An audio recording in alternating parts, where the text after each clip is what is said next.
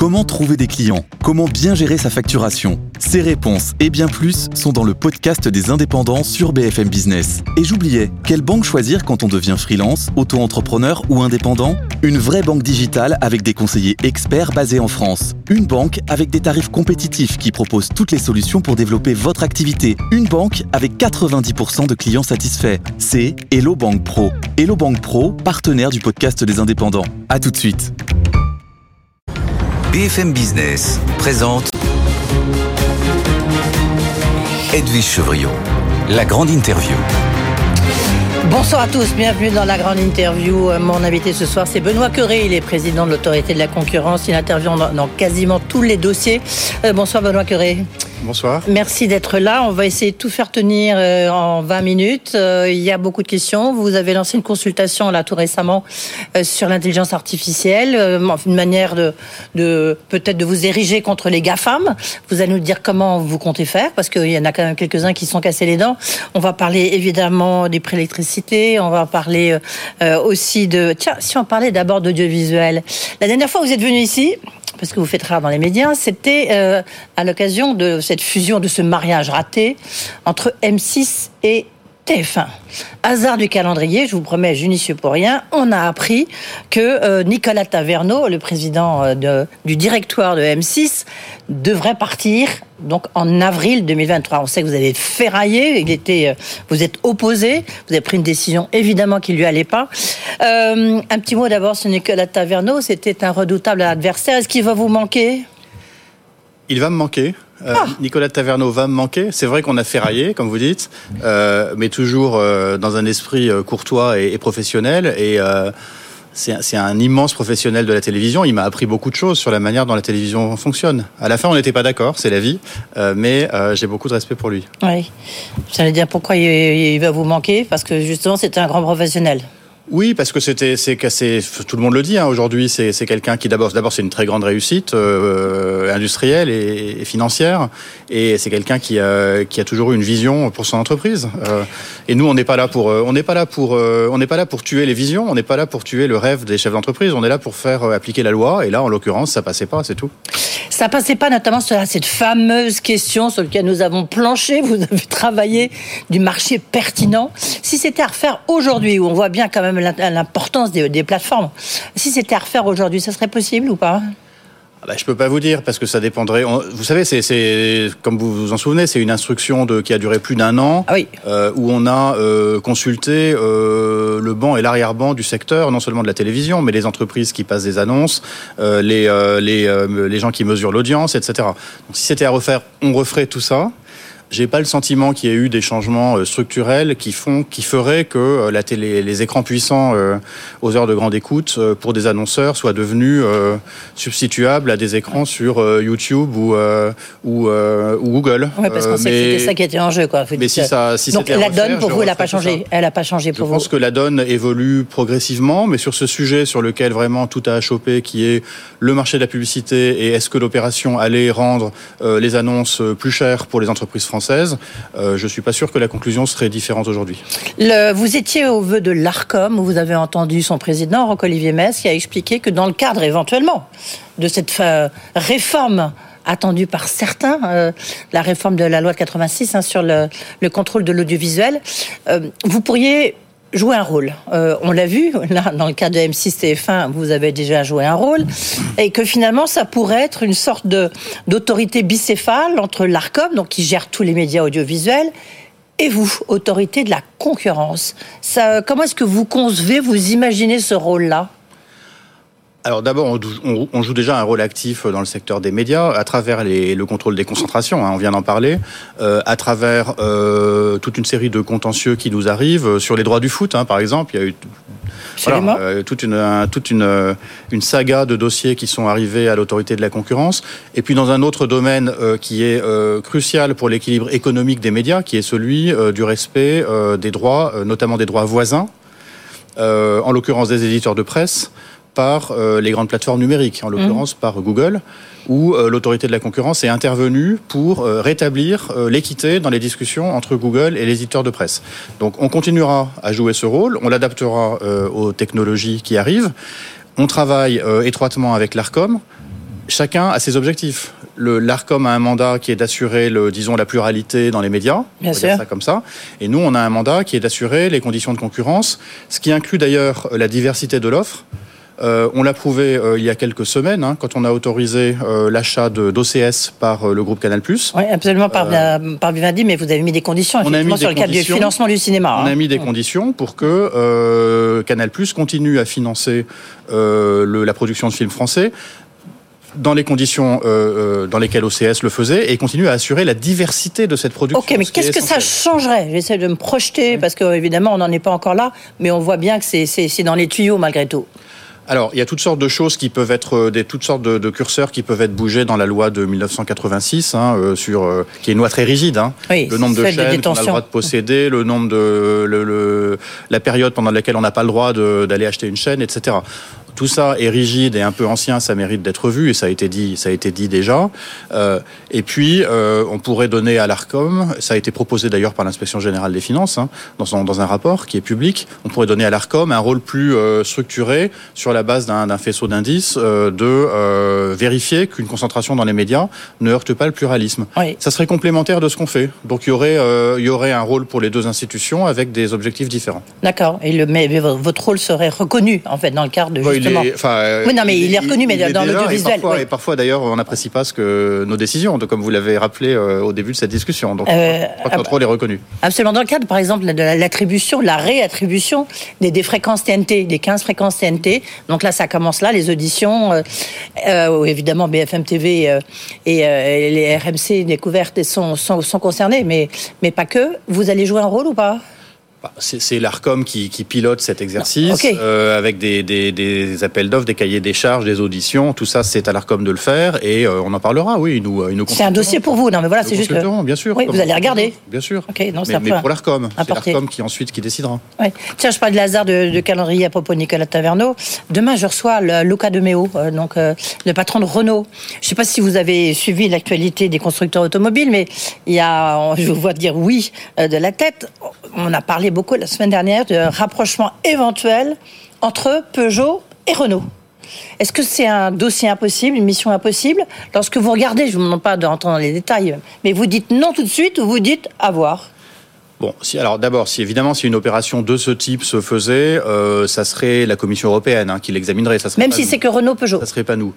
Alors, je, je sais, je sais pas de quoi on parle exactement. Donc, mais si non, rapprochement entre Renault et Peugeot. Oui. C'est une opération qui implique euh, des, euh, des, groupes. Et Stellantis, ça serait au niveau européen. différentes, ça serait probablement au niveau européen, me semble-t-il.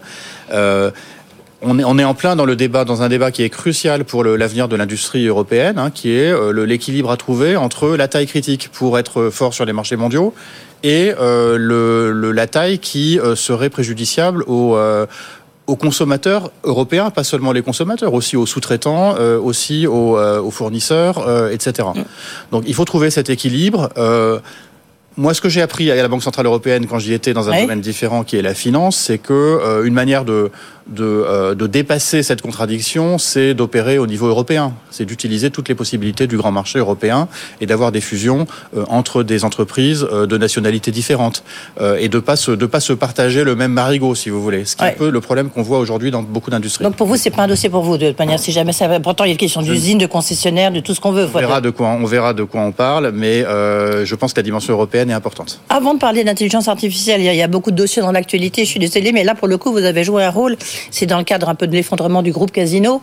Euh, vous avez donc de la vente à ses concurrents de, des hypermarchés. Vous avez regardé qu'est-ce qui était possible. Vous avez regardé combien? 332 Non, combien vous en avez regardé? Alors il y a plusieurs vagues hein, de Oui, bien sûr, mais au total. Dans une première vague, on en a regardé 61 euh, euh, et maintenant on en regarde beaucoup plus dans une opération qui est plus complexe hein, puisque la première vague c'était une session de, de casino à, Intermarché et maintenant ça implique potentiellement aussi Carrefour, Auchan, etc. Oui donc on est en train de, on n'a pas été, euh, ça nous a pas été notifié encore. Hein. Euh, c'est en train de, de, revenir vers nous de la Commission européenne parce que la Commission euh, trouve à, raison que on est mieux placé pour le faire, donc on va le faire. et je pourrais vous en dire plus lorsque j'aurai vu le, dossier, ce que j'ai pas vu encore. D'accord. Et ça sera beaucoup d'implantation avec beaucoup d'acteurs et des, des enjeux économiques évidemment dans les territoires, mais aussi des technologies qui évoluent. Hein, le, la vente en ligne, le, le, drive, tout ça, il faut qu'on le prenne en compte. Oui. Le hum, résultat des courses quand? Parce que c'est, ça concerne combien? Vous savez le chiffre ou pas? Je ne sais pas encore. C'est, quand même plusieurs dizaines, voire plusieurs centaines. Résultat des courses, vous ne savez pas, c'est fin de l'année, c'est euh, quelle, échéance Oui. Le, plus vite possible pour ne pas euh, créer d'incertitudes inutiles pour l'entreprise et surtout pour ses salariés. Oui. La question se pose aussi, on voit les agriculteurs là, euh, qui ont été reçus par le, hier par le Premier ministre et puis par le Président de la République la question des centrales d'achat. Euh, l'année dernière, vous êtes beaucoup exprimé sur la question, euh, à propos de l'inflation, des profits excessifs. Mmh. Or, beaucoup disent, notamment les agriculteurs, que les centrales d'achat, il y en a tellement peu, on est vraiment dans une situation oligopolistique, puisqu'on parle de concurrence folle. Euh, là, il y a encore sans doute des rapprochements au sein de ces centrales d'achat. Est-ce qu'il n'y a pas un moment où vous allez dire stop? Il peut y avoir un moment où on dit stop. Euh, je juge pas, euh, je juge pas euh, par avance. Donc on verra ces opérations. Si enfin, déjà, on est dans une situation que vous, vous devriez vous, saisir, non? On a déjà, l'autorité de la concurrence a déjà été saisie pour donner un avis sur des créations de centrales d'achat et a déjà imposé, enfin en tout cas dans ses avis, fait état de difficultés dans le pouvoir d'achat que ça créerait par rapport aux petits producteurs, par exemple. Donc c'est des choses qu'on sait faire. bah oui, mais pourquoi vous le faites pas? Bah, parce qu'on n'est pas saisi aujourd'hui. Mais vous pouvez vous autosaisir, hein, c'est ce que vous avez fait dans l'intelligence artificielle. De, de centrale d'achat. Oui, mais, oui, mais comme la situation, bien sûr, on peut s'autosaisir, mais la situation est très fluide, donc on attend de savoir un peu quelles sont les intentions des acteurs. On verra si des créations de centrales ou des rapprochements de centrales nous sont euh, notifiés, euh, et sinon, pourquoi pas, on s'autosaisira, mais on n'en est pas tout à fait là. Oui, mais parce que pourtant, là, c'est une situation où vraiment on voit qu'il n'y a pas de concurrence. Hein. Là encore, je préjuge pas et on regarde, on est tout aussi attentif à la, la situation de concurrence à l'aval, c'est-à-dire au niveau des, des centrales d'achat, que à l'amont, c'est-à-dire dans les relations entre les distributeurs, euh, les, euh, les, grands industriels euh, et tout, tout à fait au début de la chaîne, euh, les producteurs. Mm. Et on a eu, enfin j'ai déjà eu l'occasion de dire hein, l'an dernier, par exemple sur la loi Egalim et sur la loi Descrozailles, qu'il y a un objectif qui est incontestable, qui est le, la protection du revenu des, des agriculteurs. On n'a pas attendu euh, la semaine dernière pour euh, s'en rendre compte. C'est absolument essentiel. On, a fait on fait remonter de la valeur du consommateur vers euh, le paysan. Ça, c'est en principe une bonne chose. mais on ne veut pas que la valeur s'arrête au niveau de l'industriel. Euh, et on a vu des hausses de marge très importantes chez les grands industriels de l'alimentaire euh, en, euh, en, 2022 et 2023. Donc il, mm. faut que, il faut que la valeur remonte vraiment aux agriculteurs. Sinon, ça ne sert à rien. Mm. Le, il y a encore un, autre grand secteur où vous, êtes, où vous jouez le rôle de régulateur, même s'il y y a une commission de régulation de, de l'énergie, évidemment, la Creux, c'est dans le cadre de pré-électricité. Alors là, pour le coup, on parle des centrales d'achat où il n'y en a que 5.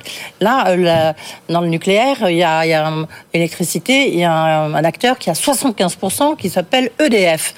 Euh, vous avez, ce qui est très rare, vous avez euh, euh, vous êtes prononcé avec la Creux sur justement la question des prix de l'électricité. Sans refaire un peu tout le, dossier qu'on connaît bien ici, donc il y a la fin de l'arène en 2025, comment est-ce que vous pouvez mettre des garde-fous suffisants pour que EDF ne règne pas sur le prix de l'électricité. On a vu ça quand même, ils ont quand même donné un peu leur, leur indication de, de, régulation et comment d'autres opérateurs peuvent exister, survivre? Bah, c'est tout l'objet de la lettre que j'ai écrite euh, à, juste après Noël euh, à Madame Borne hein, à l'époque euh, avec Emmanuel Vargon. Avec Emmanuel Vargon. Et c'est vrai que c'est rare que la, la, Commission de régulation de l'énergie et l'autorité de la concurrence s'expriment en commun. Et ce qu'on a voulu dire au gouvernement, c'est la réforme que le gouvernement a en tête et qui a été négocié avec EDF, c'est une bonne réforme parce que c'est une réforme qui, euh, on avait un système l'AREN, qui l'accès régulé à l'électricité nucléaire, qui créait un prix euh, administré qui n'avait pas bougé depuis dix ans, mhm. euh, qui créait des tas de des tas de problèmes dans le marché et des et des inéquités dans le marché. Ça allait pas. Et donc là, on a une réforme qui va redonner à EDF les moyens de son développement et les moyens de sa stratégie industrielle. C'est une bonne chose, mais, comme vous l'avez dit, EDF est un acteur dominant. Donc il faut des, il faut des garde-fous pour vérifier que la manière dont EDF va utiliser cette nouvelle liberté qu'on va lui donner ne va pas léser ses concurrents et, et, finalement le consommateur d'électricité. Je pense en particulier aux, aux entreprises électro-intensives. Donc je prends un exemple. EDF e a l'intention de signer des contrats adossés à la production d'électricité nucléaire. Ouais. Eh ben, il faut que ces contrats soient euh, rédigés d'une manière équitable et ne donnent pas l'occasion à EDF et transparente et transparente euh, et euh, soit accessible au plus grand nombre d'entreprises et euh, écarter le risque que ça permette à EDF de verrouiller le marché. Et vous avez une réponse parce que là, ça y est, ça c'est en train de se passer là. Alors il y a eu un changement de gouvernement hein, entre temps, Oui. avec euh, un Enfin, ministre, il n'y a le- pas eu de ministre de l'énergie pendant un mois. hein. donc euh, voilà, c'est c'est une Ouais. discussion qui va Enfin, lui, le président d'EDF, il est toujours là, il avance. Oui, mais il a raison de, il a raison, d'a- il a raison Notamment d'avancer. sur On ses contrats long de terme. procès d'intention à EDF et encore moins euh, à, son président. Simplement, quand un acteur est en position dominante, il a une responsabilité. Il faut encadrer tout ça. C'est ce qu'on dit. Ouais. On Et va, on va reprendre ce dossier avec Roland Lescure, qui est maintenant ministre de l'énergie. Oui, euh, là. Vous avez rendez-vous euh, Quand est-ce que ça va se passer Euh, Je l'ai vu je l'ai croisé ce matin euh, à la très belle cérémonie en l'honneur de Monsieur Badinter et on va se Et vous voir avez dans pris rendez-vous. Bien sûr. L'intelligence artificielle, l'antitrust que vous êtes, ben, vous avez décidé de vous attaquer aux GAFAM. En tous les cas, vous avez, vous êtes auto-saisi là pour le coup, et vous avez lancé une consultation publique avec, je crois, une vingtaine de questions où ben, vous, vous réfléchissez à regarder. Vous réfléchissez euh, à savoir quelles conséquences de cette intelligence artificielle, notamment de ce marché qui est quand même dominé là, pour le coup par quatre opérateurs américains. Alors d'abord, on tire les conclusions de euh, 10 ans d'histoire du récente du numérique où euh, on a toujours reproché aux autorités de concurrence de euh, d'arriver euh, trop tard. Oui. Hein, donc c'est un peu comme les comme les carabiniers dans Offenbach. hein, vous savez, c'est mais par un peu mais par un malheureux hasard, nous arrivons toujours trop tard. Voilà. Donc on veut éviter ça pour cette nouvelle technologie qui est disruptive et tout ce qui est nécessaire pour euh, faire de l'intelligence artificielle, les données, la puissance de calcul, la puissance, euh, la capacité de, de stockage, euh, les services de cloud, euh, les, ressources humaines, très importantes, euh, tous ces facteurs de production, ils sont déjà, et particulièrement les données, sont déjà entre les mains d'acteurs très puissants. Donc, notre crainte, c'est que ces acteurs se servent de l'intelligence artificielle pour renforcer leur puissance sur ces marchés, mais aussi sur tous les autres marchés, et même verrouillent à l'aval le marché, c'est-à-dire empêchent euh, l'innovation et l'entrée de nouveaux acteurs. Donc on va, euh, et, et l'autorité française n'est pas la seule à penser comme ça. Ah non, mais- parce qu'il y a un IACT. Justement, vous parliez Alors, tout à l'heure à oui. propos des constructeurs automobiles de l'autorité européenne. Bah, ça y est, j'ai envie de dire, Thierry Breton, il a, enfin, il a. L'IACT, il fait pas la concurrence. L'IACT, il fait des choses très utiles sur les, le contrôle Je des vous faites la grimace, donc visiblement, la- vous n'êtes pas la convaincu. transparence, euh, mais c'est pas l'IACT qui s'occupe de la concurrence dans l'IA. Donc, Ouais. euh, on va le faire euh, avec nos collègues américains, avec nos collègues britanniques et avec la Commission européenne, bien sûr, qui se pose les mêmes euh, questions. Mais il faut le faire vite. Mais justement, l'autorité de la concurrence se penche sur les investissements des GAFAM dans, dans l'IA qu'ils ont fait avec Absolument. OpenAI, etc. Je parlais des ressources, bah, l'argent, euh, évidemment, euh, c'est le nerf de Mais la guerre. vous, vous allez regarder quoi vous, euh, vous penchez sur quoi Enfin, concrètement? On dit que vous allez regarder de près euh, l'intelligence BARD de l'intelligence artificielle de Google. Non, Pas spécialement, pas spécialement Bard, qui d'ailleurs s'appelle plus Bard, mais Gemini, Oui, donc il faut ça, ça change Oui, tout le oui, temps. oui, pardon. Euh, on va regarder la manière dont les, dont tous ces acteurs se servent de ces, de ces nouveaux services pour euh, pour éventuellement verrouiller des marchés et verrouiller l'accès aux ressources, et je pense euh, notamment à l'accès au financement et l'accès aux données. Oui. Oui, mais en même va- temps, Et on, fait- on consulte le, le secteur, hein, donc on va voir ce que les gens nous répondent. En même temps, je ne sais pas si vous avez entendu Bruno Le Maire, là, vendredi dernier à Cannes, lors d'un congrès justement sur l'intelligence artificielle. Il a dit qu'on ne doit pas réguler euh, que ce que l'on maîtrise, au risque sinon de freiner l'innovation. Vous lui répondez quoi? Mais c'est pour ça qu'on le fait. C'est pour ça qu'on le fait. On le fait pour que euh, l'intelligence artificielle reste un lieu d'innovation, pour que les petits acteurs, et notamment les acteurs européens, mais c'est pas seulement, euh, et notamment les acteurs français, Mistral, euh, aient leur chance, et pour que les entreprises et les, et les consommateurs qui utilisent l'IA aient accès à une diversité de On ne veut pas que le marché se verrouille autour de deux ou trois modèles gérés par des David entreprises contre. Goliath, non Un peu, non? Oui, mais là, toutes les autorités de concurrence sont d'accord, y compris les Américains. Ça fait une différence. Ouais. Est-ce que le, pour vous, l'intelligence artificielle euh, dite responsable, est-ce qu'elle a un sens ou pas? Je ne sais pas très bien ce que ça veut dire. Euh, euh, le- Ah, Notamment le- sur, bah, tiens, vous parliez des droits voisins tout à l'heure, ou justement, ou de la propriété intellectuelle. Bah, ça, c'est en grande partie ce que fait le, le fameux e-Act, hein, c'est Mhm. euh, imposer des limites de risque et des obligations de transparence pour que le- la société puisse vérifier euh, comment marche l'IA et ce qui est fait avec l'IA. Je pense que je, je reviens à Bruno Le Maire. Je pense qu'il y, a- il y a un point très très fondamentalement juste dans ce que dit euh, Bruno Le Maire, qui est qu'il ne faut pas avoir peur de l'IA.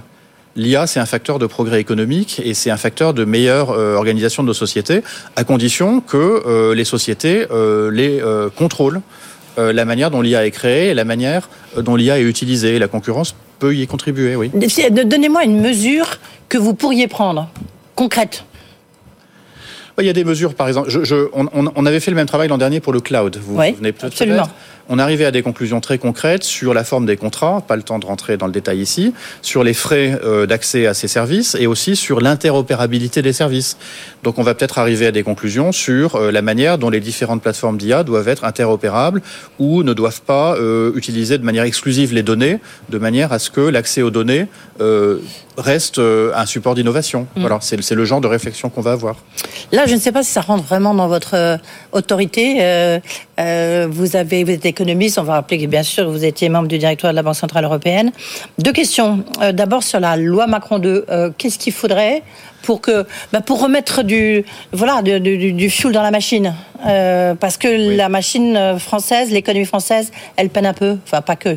Je crois que c'est un, un signal politique extrêmement important parce qu'il y a eu l'ADN de ce gouvernement c'est la loi Macron c'est un geste de d'ouverture de l'économie et de lutte contre les rentes et euh, on voit bien par petites touches que cet ADN se perd un peu pour des raisons qu'on peut comprendre.